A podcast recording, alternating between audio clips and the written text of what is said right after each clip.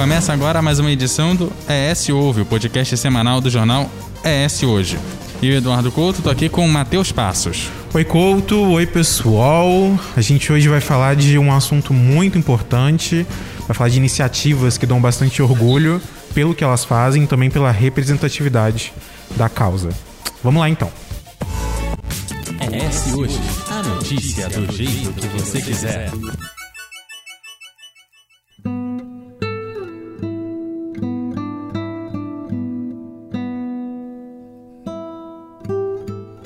Uma única palavra vai nortear essa nossa conversa aqui hoje, Couto. Você sabe qual é porque você já leu o roteiro, né? Então, não vou te perguntar qual é o seu palpite. Para uns, essa palavra é sinônimo de grande satisfação, amor próprio. Para outros, diz a respeito de quem não dá o braço a torcer. A palavra é orgulho. A pessoa é orgulhosa mesma, doa quem doer, inclusive ela mesma. Mas essa palavra hoje aqui, especialmente nesse mês de junho e nesse 28 de junho, dia em que esse episódio está indo ao ar, diz a respeito sim de quem eu, você que nos ouve e nossos convidados aqui somos. E é por isso que a gente está reunido aqui hoje. Você já ouviu a sigla LGBTQIA? Sabe o que, que é? Então, é sobre cada letrinha, do L ao mais. É sobre cada cor do arco-íris mas é também sobre pessoas que formam e representam cada um desses significados. É sobre orgulho, porque há quem ainda não possa ser quem é por completo, seja por medo, por receio, falta de apoio. Ser diferente do senso comum é complicado, mas é também um ato de resistência. As lutas crescem e ganham dimensões, mas são as mesmas de sempre: o enfrentamento de violações e violências e a luta por direitos humanos e equidade. Entender essa realidade não é fácil. Imagine então fazer parte dela. São lutas diárias por ser quem é. São anseios e sonhos iguais aos de todo mundo.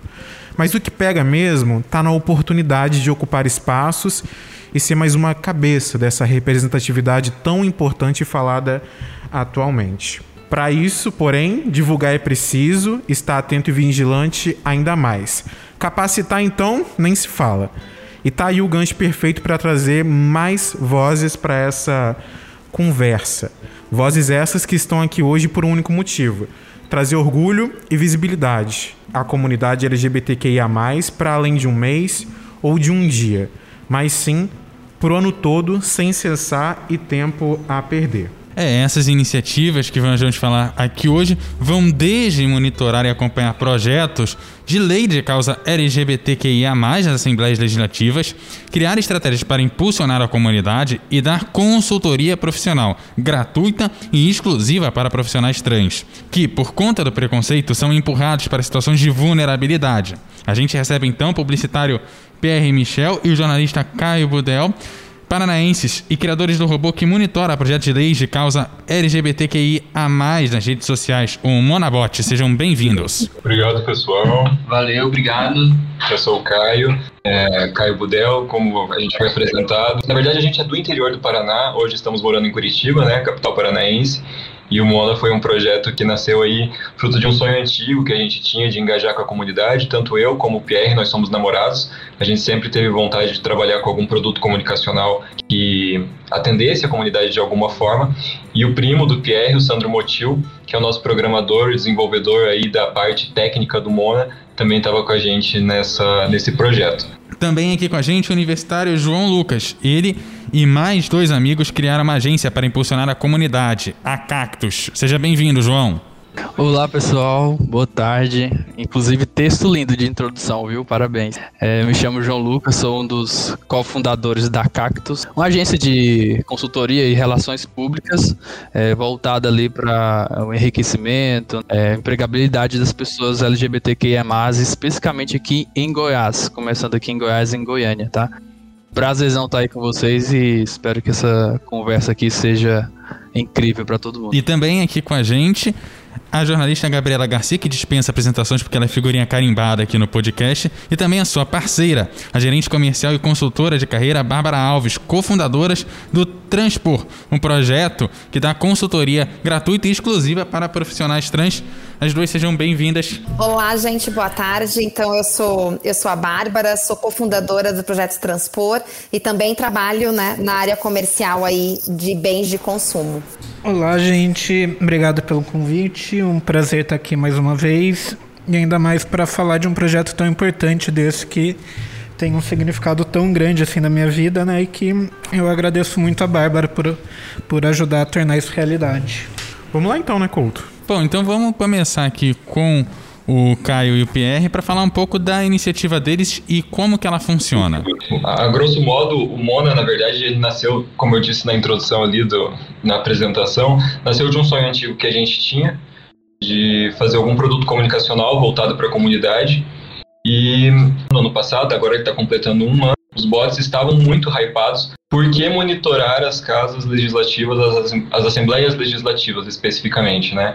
Porque a gente sente que na comunidade hoje vem uma ausência de conteúdos específicos de cunho político, para as pessoas entenderem não necessariamente quem são os parlamentares, isso é importante também, mas quem são os parlamentares que fazem e aprovam os projetos de lei, né? então assim, quem são os nossos amigos e quem são os nossos inimigos, mas mais que isso, para elas entenderem, entenderem o que está sendo discutido dentro dessas casas legislativas e como isso beneficia ou prejudica a comunidade, porque a gente sabe que muitos dos projetos eles ficam muito restritos, né? A linguagem é muito difícil. Eu sou assessor parlamentar, trabalho na Assembleia Legislativa do Paraná é, então eu estou bem próximo dessa realidade e às vezes até a gente que está dentro da casa é difícil você perceber a tramitação de alguns projetos, às vezes algum determinados PLs têm ataques velados à comunidade, então a gente tentou pensar em um produto comunicacional que viesse de encontro a essa demanda, com essa proposta de realmente conscientizar mais a comunidade. Em resumo, o projeto é transparência, né? A gente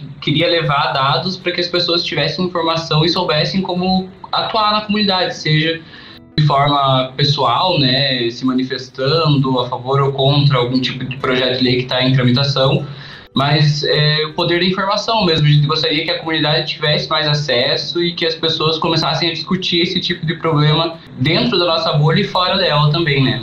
Também ajuda a galera a conhecer como que funcionam as casas legislativas, que muita gente não sabe como é que funcionam os meandros lá dentro. João Lucas, como é que funciona a Cactus? Então, a Cactus, ela nasceu, na verdade, ali de um projeto de conclusão de curso, né, de Relações Públicas, é, da FIC, né, que é a Faculdade de Informação e Comunicação da UFG, Universidade Federal aqui de Goiás, em Goiânia. Ele nasceu, na verdade, com o intuito de de fazer com que a comunidade, especificamente aqui em Goiânia, fosse mais vista no quesito de empregabilidade e propriamente assim ações para enriquecimento. O projeto, na verdade, eu fui convidado por esses dois outros amigos meus, Francinei e o Matheus. Eles não puderam participar aqui, né, e pediram pra gente para eu entrar. Então, a Cactus.comunique ela começa ali com o intuito não só de ser uma consultoria de relações públicas, o qual vai ter toda a cartela de serviço um RP, né? Então a gente está falando sobre gerenciamento de marca, é, gestão de crise, é, todo o processo de, de marketing, tanto para empresas, instituições, mas também com toda uma pegada voltada é, para o social, que seria fazer essa ponte, né? Um banco de dados, qual a gente colheria ali currículos de pessoas LGBTQIA+, aqui em Goiás, para que elas conversem diretamente com empresas que querem, de certa forma, colocar ali ações afirmativas, é, talvez abrir um processo de contratação específica para essa comunidade, né? Não só é, ter ali na, no período que a gente fala, né, no mês de junho, mas todo ano, né? E a Cactus conversa muito com uh, o modelo do transporte, que é levar a comunidade para dentro do mercado de trabalho, né? Claro, o Transpor agora em julho vai fazer um ano de vida, né? Então, nós começamos as atividades em julho do ano passado. O projeto Transpor, ele não nasceu com a expectativa de ser um projeto, na verdade, inicialmente numa troca, no bate-papo entre eu e a Gabi, a gente sentiu a necessidade de poder fazer mais para poder devolver mais in iniciativas afirmativas para a sociedade. E a ideia era inicialmente que somente eu, né, é, atuasse prestando consultorias para pessoas trans exclusivamente, para que a gente pudesse contribuir para que essas pessoas pudessem construir um currículo assertivo, que pudessem utilizar o LinkedIn da melhor forma, maximizando né, as suas oportunidades e também melhorando a performance numa simulação de entrevista. Então, é, a, a divulgação desse primeiro contato, de digamos assim, foi através da Transempregos, né, da Maite Schneider, e aí foi muita ingenuidade minha, porque eu realmente acreditei que seriam poucas pessoas que iriam nos procurar para que eu precisasse, né, de fato entregar esse trabalho. E após a divulgação no perfil da Transempregos, em quatro horas eu recebi 113 e-mails. E aí bateu uma preocupação, né? Porque a gente teria que atender a 113 pessoas, o que demandaria muito tempo. E aí ficaria difícil realmente de poder equilibrar tudo. E numa conversa com a Gabi, então, a gente, a gente decidiu, definiu realmente se estruturar como o projeto Transpor. Nasceu oficialmente no dia 20 de julho de 2020 e hoje nós contamos com mais de 20 voluntários, então fica toda, todo o meu agradecimento e reconhecimento pelo trabalho de cada pessoa que se voluntaria no projeto. Hoje estamos estruturados com algumas sessões, são mais ou menos seis horas de trabalho com cada pessoa que se inscreve né, no nosso ciclo de trabalho, passando desde a explicação de como que é cada processo seletivo, quais são os tempos de demora, né? Ah, então eu tenho uma entrevista, em quanto tempo eu deveria ter um retorno, podendo passar um pouquinho de informação, até para diminuir um pouquinho a ansiedade, né? Que sempre tem numa pessoa que desconhece como são os processos, e indo até mesmo para realmente ter conversas de orientações de carreira. Então a gente tem uma pessoa que é profissional da área de RH, com bastante bagagem, que passa uma hora individualmente com cada pessoa, ajudando essa pessoa, né, a desenhar os seus movimentos de carreira, quais são as possibilidades e oportunidades que possa ser explorado aí com mais profundidade. A nossa intenção, de fato, é alavancar ainda mais a empregabilidade de pessoas trans hoje, né? Então é muito bacana ver outras iniciativas que também pensem nesse match entre empresas, entre vagas, oportunidades e profissionais, porque é um, um degrau muito importante aí na nossa evolução social realmente, que é colocar pessoas trans dentro do, do mercado de trabalho formal. Gabi, alavancar a empregabilidade de pessoas trans e não só disso, né? Tem a Cactus também alavancar é, a empregabilidade, é, a comunidade LGBTQIA+, dentro de um, de um universo é, mercadológico, podemos dizer assim, em que majoritariamente a gente sabe é preconceituoso, dominado por homens, né? Então a gente sabe que as pessoas trans ainda são muito mais marginalizadas quanto a isso. Então, é, esse objetivo que a Bárbara falou de alavancar faz com que o projeto queira e acesse, por exemplo, é, lugares aonde normalmente a comunidade LGBTQIA+, e em especial pessoas trans, não conseguem ter acesso de forma fácil, né? Facilitada. Com certeza. E até só complementando um pouquinho ali a fala da Bárbara, e também já vai de encontro com, esse, com essa sua colocação. Primeiro eu queria encher um pouquinho mais a bola da Bárbara, porque ela te, a gente teve essa conversa realmente, né? Mas se não fosse ela, não existiria, né? Quem já trabalhava com essa consultoria era ela, quem tinha expertise era ela, né?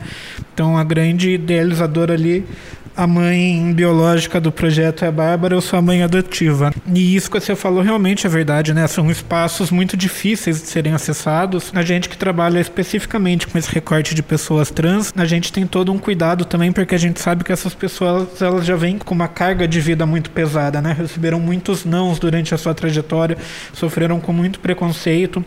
Então, dentro do projeto, a gente tem essa preocupação de ofertar um atendimento mais humanizado, para ter um contato mais próximo com essa pessoa realmente para entender as dificuldades, quais são os medos, as dúvidas também. Então a gente dá essa orientação também. A gente faz de forma humanizada, né? Realmente conhecendo quem passa pelo projeto para dar um suporte, que a gente poderia é uma coisa que a Bárbara já me falou algumas vezes, né? Que para outras pessoas também eu vou até parafrasear ela, a gente poderia perfeitamente gravar um vídeo no YouTube com todas essas instruções, jogar lá as pessoas assistiriam, teriam essas orientações. Mas como a gente gente tem esse cuidado, né? A gente acaba dividindo essas sessões em grupos menores de pessoas para quem estiver dando essa orientação, né? São vários voluntários, porque são vários pilares, né? Tem os voluntários que ficam só no currículo, os voluntários que ficam só no LinkedIn. Então a gente tem essa preocupação de dividir em grupos menores para realmente ter essa troca. E essa falta de presença no mercado ainda é um incômodo, né, João? É a gente fazer esse acesso e fazer com que essas pessoas cheguem lá ainda é uma coisa que incomoda muito essa comunidade. E como que a gente consegue incentivar ações concretas nas empresas para que elas coloquem esses profissionais lá dentro? E como a gente pode fazer com que essa discussão efetivamente ocorra e traga medidas efetivas para a comunidade não fique só na conversa? Sim, é exatamente uma preocupação que a gente tinha. É, a gente se fala muito sobre pink money, né? Então a gente queria correr muito justamente dessa nomenclatura para não ficar algo parecido assim, não, olha, aquela empresa ali é, colocou uma bandeira na porta e tá ótimo. Aquilo ali já, já ajudou a comunidade. Não é só colocar lá a comunidade, a pessoa trans, é, é, lésbica, gay, em uma sala, colocar um vídeo lá de como fazer um LinkedIn de sucesso e não orientar de acordo com aquela necessidade ou de acordo com o perfil daquela pessoa. Então esse trabalho de dessa cartela de serviço da Cactus, por exemplo, né, trazendo assim para o que a gente tem de conhecimento é, quando a gente fala sobre um planejamento estratégico né, de relações públicas, a ideia é realmente entrar, adentrar nessas instituições, empresa privada, pública, e fazer, estudar, obviamente, fazer uma, uma análise de como é essa comunicação lá dentro e analisar se a gente pode abordar de uma maneira efetiva o que não tem e já tem é, de ações afirmativas ou o que, que já tem de projeto dessas empresas. E era uma preocupação muito grande da gente não cair nesse erro das marcas, da, das empresas, apenas de, de surgir ali o debate em períodos específicos do ano, né? datas comemorativas. Bom, e aí para o KIPR eu vou completar a, essa questão da comunidade. Como que vocês veem essas medidas de integração da comunidade dentro do mercado de trabalho nas assembleias legislativas? Vocês que ficam mais de olho nisso. Não, e só para acrescentar, Caio, né, Pierre também, é, a Gabi trouxe dados muito, muito alarmantes e a gente também falou sobre esses, espaços difíceis de se ocupar, né? Esses dados alarmantes muitas vezes não vêm do Estado, que, é quem deveria estar monitorando. E esses espaços, né, não vêm por iniciativas, às vezes projetos de lei, para apoiar projetos como o da Gabi, como o Cactus. E aí que o Monabut entra em ação, né, para essa fiscalização. Por que, que não tem projetos dessa forma? Por que, que os projetos muitas vezes que envolvem a comunidade LGBTQIA não andam para frente? Ou a criação de projetos que excluem ainda mais a comunidade. Exatamente. Aí a gente consegue ver de uma certa forma, né, uma integração entre esses três projetos e um ponto em comum, que é a falta de apoio do Estado e de quem representa a população em espaços como as assembleias legislativas, né, meninos? As nossas iniciativas, que partem de né, uma iniciativa civil, elas vão de encontro com a deficiência mesmo que a gente encontra no, no legislativo, em todas as camadas, tipo, tanto no municipal quanto estadual, né, a gente tem problemas de políticas públicas que não envolvem a nossa comunidade. Então, acaba que todas as nossas iniciativas seriam muito mais desenvolvidas se a gente tivesse o apoio né, de uma parceria maior com o poder legislativo e o poder público. É, não só o poder legislativo, né? Acho que é muito bem lembrado, porque o nosso foco principal é o legislativo, mas através do legislativo a gente consegue cobrar o executivo, que é quem efetivamente coloca a política para rodar, né? Muitas vezes a política ela nasce ali, o cerne dela no legislativo, mas se não tiver o apoio executivo do governo municipal através de prefeitos e prefeitas, isso não acontece, isso não anda. Não tem dois meses. Aqui no Espírito Santo a gente já teve é, tentativa de votação da escola sem partido, de acabar com a questão de gênero nas escolas. Exato, esse projeto, se não me engano, é de autoria do deputado estadual Capitão Assunção, se eu não me engano, se estiver errado me corrijam depois, mas eu, também qualquer coisa a gente volta e corrige aqui. A gente vê essas interferências, né, como os meninos falaram. O barulho às vezes acontece, ganha uma dimensão maior em projetos contra a comunidade, em projetos que, que fazem com que as coisas né, voltem para trás. A gente teve, por exemplo, nessa semana em que a gente está gravando o podcast, a gente teve o caso da repercussão de uma professora que foi coagida por um vereador aqui da capital, Vitória, por ela ter passado uma atividade de inglês aonde ela aborda o mês do orgulho LGBTQIA+. Então, para a gente ver a dimensão né, disso? Por que, que tratar de temas sociais, temas sociais que matam pessoas, se torna um motivo de, de revolta entre vereadores, entre pais, entre a população em geral? E eu acho que isso é muito importante para a gente trazer a Bárbara para cá, porque, Bárbara, como que você enxerga isso e como que você também enxerga a importância de ter cada vez mais héteros, cis, é, nessa causa, mas não trazendo para si essa pauta, mas caminhando lado a lado, dando força para essa pauta, para essa causa, para essa comunidade e para projetos como os de vocês. Eu sempre ouço essa pergunta, né? Qual foi a minha motivação, então, para poder estar tão próxima, tão aliada da causa trans? E a minha resposta é sempre a mesma, né? É, não é porque a dor não dói diretamente em mim que deixa de ser uma dor.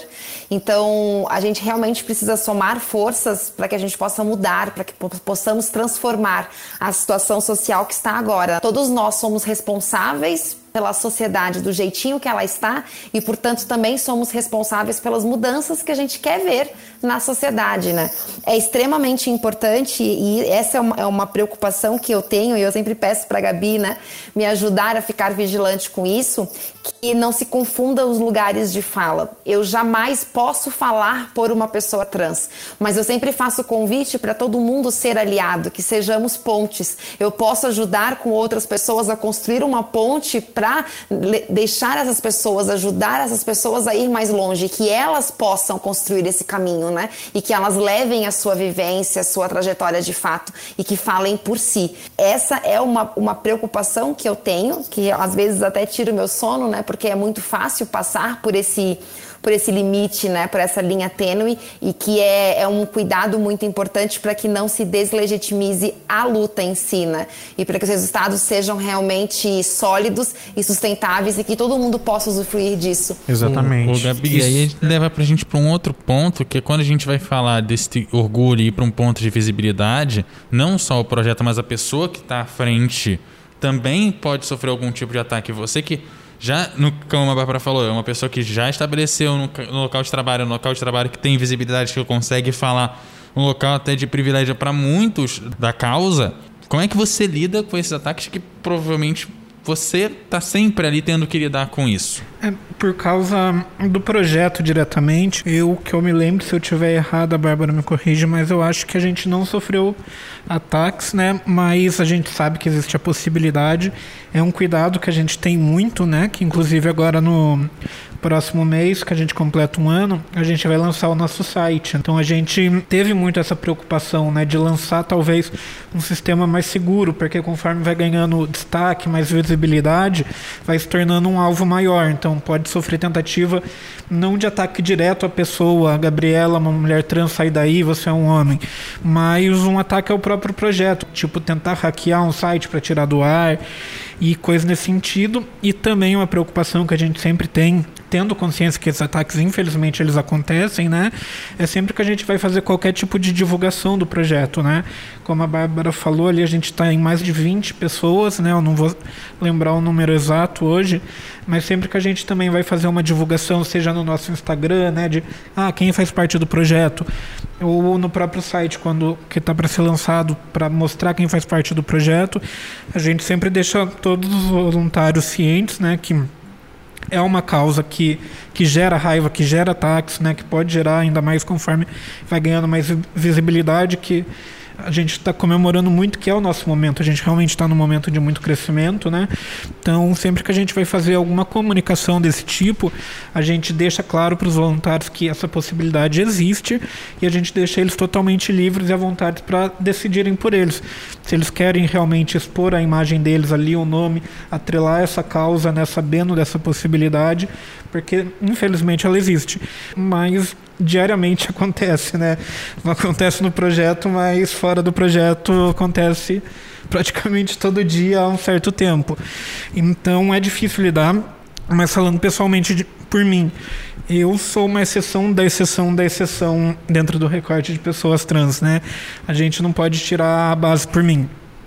Então, por eu ser essa exceção, eu ter um destaque dentro da minha profissão eu acho que eu acabo lidando melhor. Não que seja fácil, a Bárbara me aguenta chorando muito, muitas noites por aí.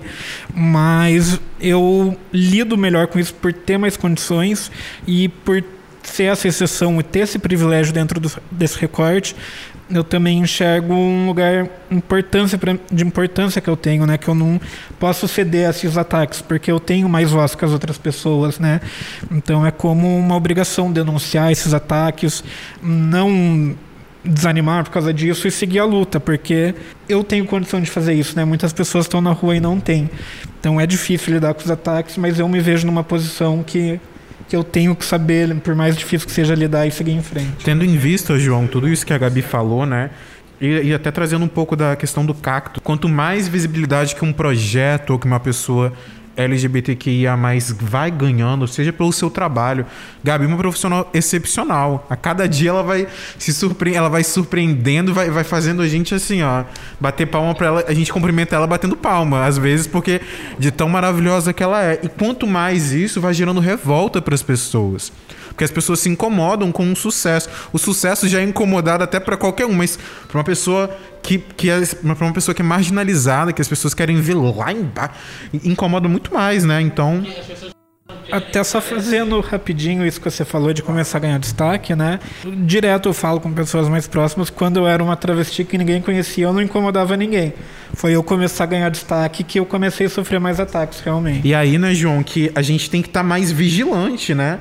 Tem que estar tá mais diante dessas pautas, dessas discussões, porque assim, é, trabalhar em prol da causa, da comunidade, ter esses projetos, como o Couto disse, né? Tem um olhar mais que... humano, porque na verdade o que me parece que falta é que a gente, a gente como ser humano e a, a gente como comunidade, como sociedade, a gente tem prazer de olhar o outro como uma coisa e não como um ser humano. E machuca, né? Machuca bastante.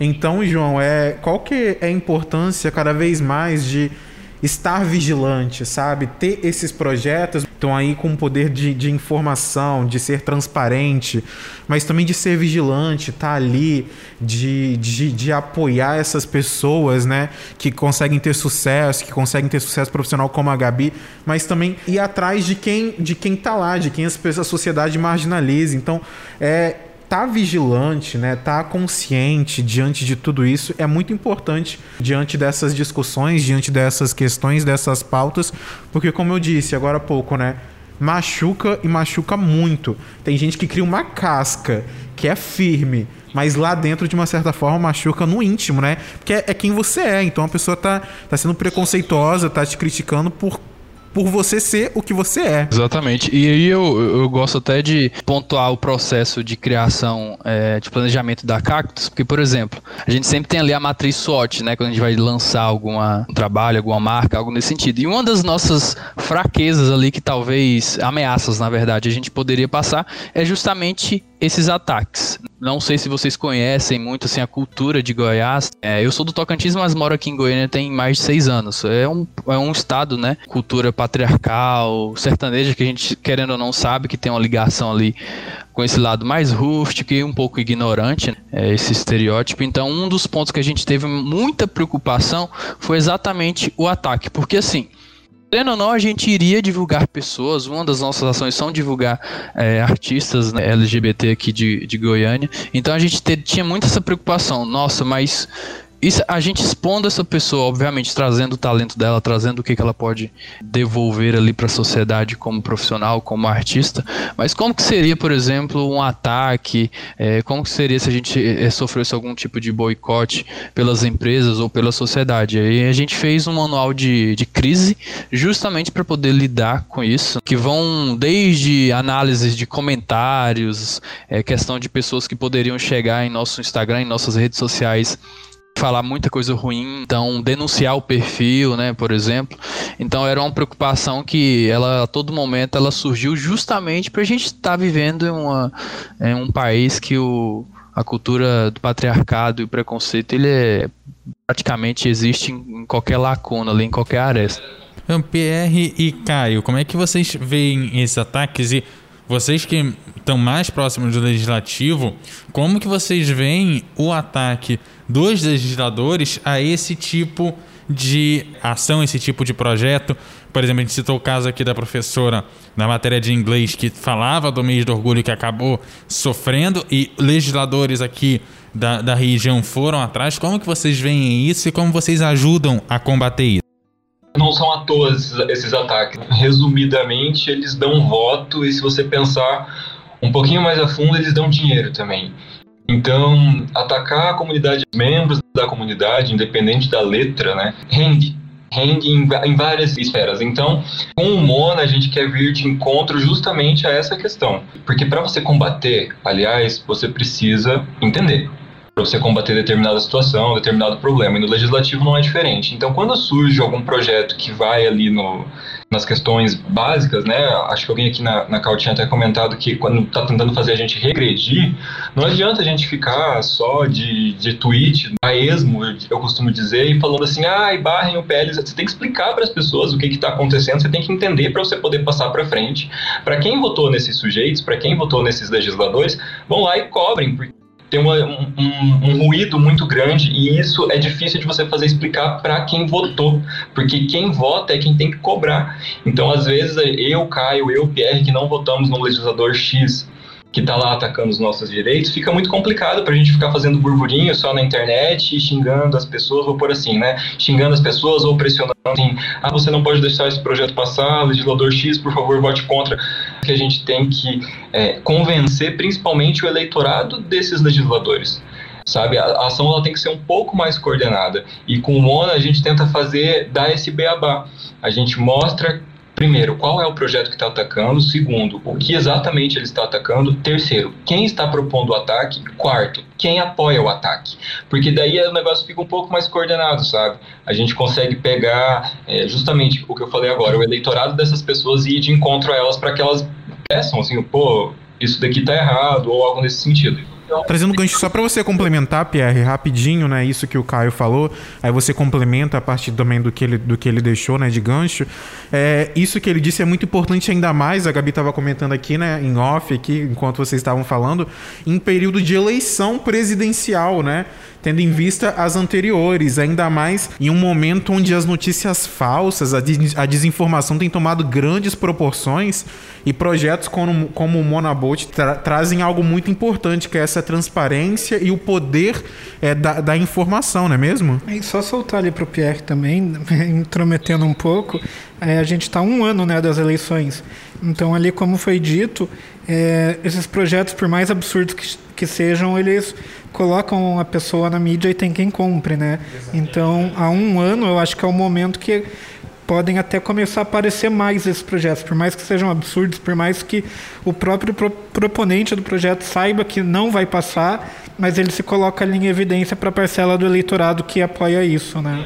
É, estamos em pré-campanha, né? O Mono, inclusive, a gente tem planos de expansão. É, não sei se você pode entrar nisso, Pierre, mas é, é, eu queria até falar um pouco da dificuldade, sabe, de você desenvolver um projeto desse, assim, é, só com o teu conhecimento e sem apoio, porque por mais que a gente tenha conhecimento e entendimento de que isso que a gente faz hoje é um trabalho muito importante, diria até imprescindível em determinado grau para a comunidade, é, seja para o momento de agora, seja para o momento futuro, eleições, é, é muito difícil você executar isso sem apoio, sabe? É um projeto enorme, eu não sei se os colegas compartilham da mesma dificuldade, mas você não ter acesso a nenhum tipo de incentivo, e nisso a gente está envolvido com isso, né? Porque a gente fala de política pública, mas quando a gente quer atender uma demanda que deveria ser suprida pelo Estado, a gente barra em empecilhos de a gente tem os nossos empregos, a gente tem as nossas atividades primárias e, e, e a gente sente essa dificuldade de expandir, inclusive, o Mona, sabe? Apesar de sentir que, que ele tem um potencial tremendo de concerna e falta empurrão, sabe? É, isso é um pouco, chega a ser até um pouco frustrante para poder executar o trabalho.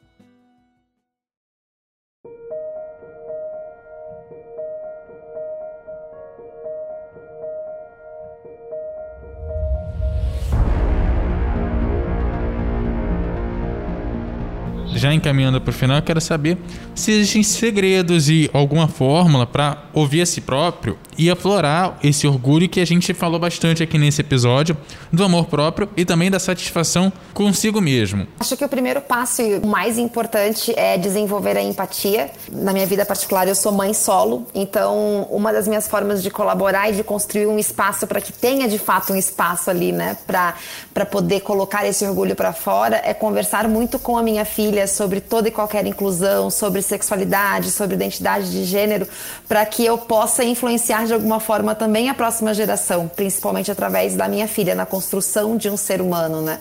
Eu sempre me coloco muito como aliada, então posso a ouvir, a conversar, questiono muito dentro da, dentro da minha bolha, das minhas rodas, quando alguém faz alguma piada, algum tipo de comentário, e incentivo para que as pessoas né, ocupem de fato os, os espaços e falem por si, tragam as suas vivências e que todo mundo possa ali, junto com essas pessoas, comemorar cada conquista, por menor que talvez alguém considere, são conquistas. E aí, Gabi, a importância desses laços também, né? A Bárbara acabou trazendo um gancho a respeito disso. Eu acho que não existe segredo de forma pra gente se orgulhar e, e criando isso na gente, mas a importância desses laços, sejam familiares, que são muito importantes, né? Que são pessoas que nos inspiram, que a gente cresce junto, a gente vive junto muito próximo, dos amigos, das pessoas mais próximas, para romper, né, esse ciclo de preconceito tão presente, tão inóspito, né? Tão rude ainda. Com certeza. E antes de entrar nisso, mas essa questão da filha dela, realmente, eu admiro muito isso, né? Saindo até um pouco dessa temática LGBTQIA, mas é uma coisa que me marcou muito, que foi quando eu conheci a Bárbara. Foi num momento de muita insegurança com tudo na minha vida, com a minha imagem, de como eu ia me colocar para as pessoas, como eu ia me apresentar. E logo no primeiro dia que eu vi a Bárbara, no primeiro contato que a gente teve, ela fez questão de levar a filha dela para me conhecer também. Eu acho que a filha dela na época devia estar com uns 5 anos, né? A Bárbara me usou até hoje Nossa, que eu tava. Não, acho que ela tinha quatro, quatro Gabi. né?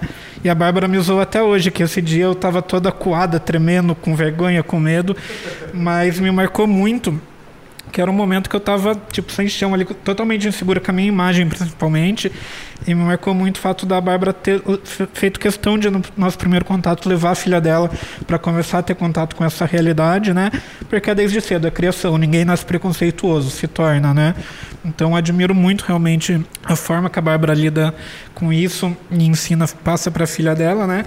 Agora, entrando um pouco mais da pergunta, depois do meu momento tiete aqui, realmente é muito importante esse apoio familiar. Mais um ponto que eu sou muito privilegiada, né? Além da questão do mercado de trabalho, esse é um ponto que eu sou muito privilegiada que o apoio que a minha família me dá é sensacional. É muito importante, mas a gente também tem que levar em conta que não é sempre que acontece. Até agora, nesse contexto de pandemia, eu acho que isso acaba se tornando uma grande dificuldade para a população LGBTQIA, porque muitos não têm esse apoio dentro de casa, sofrem algum tipo de repressão, de preconceito dentro de casa, e o contexto da pandemia fez as pessoas ficarem dentro de casa. Então, acho que muitas pessoas sofreram com essa questão, podem ter sido vítimas de violência, até emocional, né? Questão de depressão, porque tá num ambiente em que não são aceitas, estando obrigadas a estarem longe da sua rede de apoio, das pessoas que dão apoio, né? É um impacto muito negativo quando não tem esse apoio, né?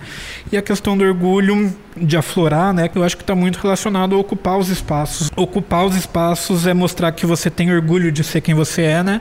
Porque você não está ali se escondendo, você está fazendo questão de se mostrar, mostrar que é normal, como qualquer pessoa, que você vai ocupar os espaços. O simples fato de estar tá ocupando esses espaços já mostra como que é colocar esse orgulho para fora, né? Porque você vai estar tá normalizando ali o que já é normal, né? E João, a gente sabe que é difícil né? ocupar esses espaços que a Gabi fala, e é por isso que a gente tem esses projetos incríveis que estão aí para ser para fiscalizar, para apoiar, para formar, dar consultoria mesmo para essas pessoas da comunidade LGBTQIA.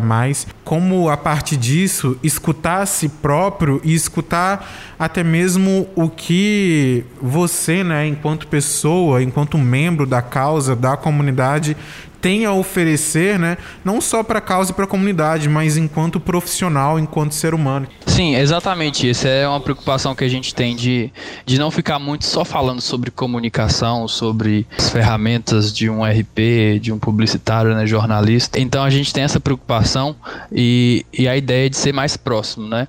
Quando a gente falou sobre criar essa rede de apoio né, dentro da Cactus, era justamente estar lá sentado do lado ouvindo A Bárbara comentou isso sobre empatia e eu gosto muito de falar sobre bater na tecla do acesso à informação e empatia nesse meio termo, né? Nesse, nessa ponte aí. A gente precisa, obviamente, ter essa empatia, sentar do lado, ouvir, saber até onde a gente pode entrar como profissional, mas também até onde a gente pode estar ali do lado como ser humano e principalmente participante dessa comunidade.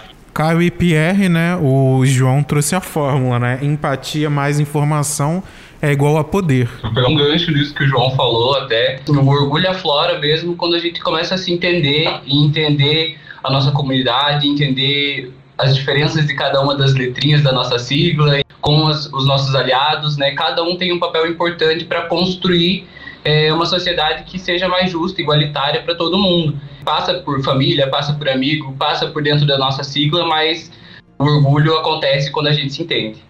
É, eu acho que também faz parte desse processo de orgulho quando a gente entende determinados privilégios que a gente vai conquistando, né? É, um, é muito penoso a gente conquistar determinados determinadas coisas, trabalho, enfim. Mas quando a gente chega em determinados lugares, a gente conseguir puxar outras pessoas da comunidade junto. Então, eu acho que isso também envolve a questão do orgulho, para que a gente consiga cada vez mais ter destaque, como alguém falou aqui, ocupar todos os espaços efetivamente, né? Se quando um de nós consegue chegar lá, que a gente consiga trazer mais um a gente acho que já faz bastante diferença. Bom, e assim a gente vai começando a encerrar aqui o S Over da semana. Começando a despedida pelo Pierre Michel e também o Caio Budel. São paranaenses e criadores do robô que monitora projetos de lei de causa LGBTQIA+, nas redes sociais, o Monabot. Como é que a gente encontra o projeto de vocês e, claro, vocês por aí? Vocês podem encontrar o Monabot, arroba Monabot, em todas as redes sociais. É, no Mona é zero, né, no lugar do O, então é M0NA bot. Tanto no Twitter quanto no Instagram e no Facebook. Em breve a gente está com o objetivo aí de lançar um site, então também a gente vai ter mais uma ferramenta para contato com as pessoas e compartilhamento de informação. E nas redes sociais eu sou arroba Caibudel. Então agradecemos o espaço, né, mais uma vez. Acompanhe a gente lá e para vocês quiserem me seguir na rede social também é PRX Michel. Tá certo? A gente também contou com a presença do João Lucas. Ele e mais dois amigos criaram uma agência para impulsionar a comunidade LGBTQIA, a Cactus. Muito obrigado, João, pela sua presença. Eu que agradeço, gente. Iniciativa ótima. Muito bom papo aqui. É, vocês podem encontrar Cactus é, no Instagram, é cactus com U, né? Cactus.comunique. Ser mudo no final. E a gente está lá com esse projeto especificamente no Instagram e com o intuito também de é, criar um site e ir para demais redes sociais como LinkedIn e Twitter. Bom, e para encerrando, mas não menos importante, tá, tivemos aqui a Gabriela Garcia, que vocês já conhecem, já escutaram a voz. Ela e a sua parceira Bárbara Alves são cofundadoras do Transpor. Vou agradecer as duas pela presença. Agradeço muito pela oportunidade, pelo espaço, né? E também deixar um recado para quem está ouvindo a gente para não levarem o dia 28 como dia do orgulho, junho como mês do orgulho, né? E ter esse orgulho o ano todo, brigar pela causa o ano todo, não colocar só a bandeirinha ali no perfil no mês de junho, que a luta não para só, não para nunca, né? Não é só em junho que a gente tem que lutar, é todo dia. E fazer também um convite para pessoas trans que podem estar no, nos ouvindo, né? Agora na segunda semana de julho, a gente vai estar tá abrindo um novo ciclo de inscrições para participar do projeto Trans Transpor. Vocês podem seguir a gente no Instagram, arroba Projeto Transpor, onde a gente faz toda a comunicação lá do ciclo de inscrições, né, que começa na segunda semana de julho. E também reforçar esse convite para as pessoas que estão nos ouvindo, que possam se interessar em fazer parte desse ciclo, né? Que agora nesse próximo ciclo a gente vai ter novidade. Eu só não vou adiantar o que é, mas só é ficar ligado ali no nosso Instagram que vocês vão ver. A Gabi, como sempre, perfeita. Devolvi aqui a tietagem. Eu sou fã também. Então é isso, gente. Eu quero reforçar o convite, né, para que profissionais trans se inscrevam para participar do nosso próximo ciclo. Acompanhem a gente no Instagram, arroba Projetos Transpor. Se você é uma pessoa não, não binária, é trans ou intersexual também, no LinkedIn a gente tem a rede de profissionais trans. Lá a gente compartilha várias oportunidades profissionais, realmente. Então entra lá que tem bastante coisa boa aguardando ajudando. Eu vou agradecer a presença aqui também do Matheus Passos. Ah, obrigado. Fui um ótimo convidado nessa conversa aqui. Brincadeira. Obrigado, Couto. É isso, né? É, foi uma conversa bem importante para a gente debater essas iniciativas e a partir de cada uma das, das iniciativas a gente debateu pontos importantes em relação à nossa sociedade hoje em dia e em especial trazendo esse tema tão importante que envolve a comunidade LGBTQIA+, em especial nesse mês de junho, né, dia 28, dia em que estamos indo ao ar. E como a Gabi falou, não é só em junho, não é só no dia 28. É o ano inteiro, porque se a gente for ver, o preconceito está aí, se não tiver essas causas, essas iniciativas para lutar, para enxotar, para chutar lá para pro quinto dos infernos, desculpa a expressão, a gente não consegue nunca, né? Como disse o João, existir agora é resistir. É, né? o link para todos os projetos vão estar tá lá no nosso site, oshoje.com.br, onde esse podcast vai ar, além de, claro, todas as plataformas de áudio. O episódio de hoje teve a apresentação de Eduardo Couto e Matheus Passos, a produção e o texto de Matheus Passos, a edição de som de Eduardo Couto e a direção de jornalismo da Daniele Coutinho. Bom, a gente vai ficando por aqui. Aquele abraço e até a próxima.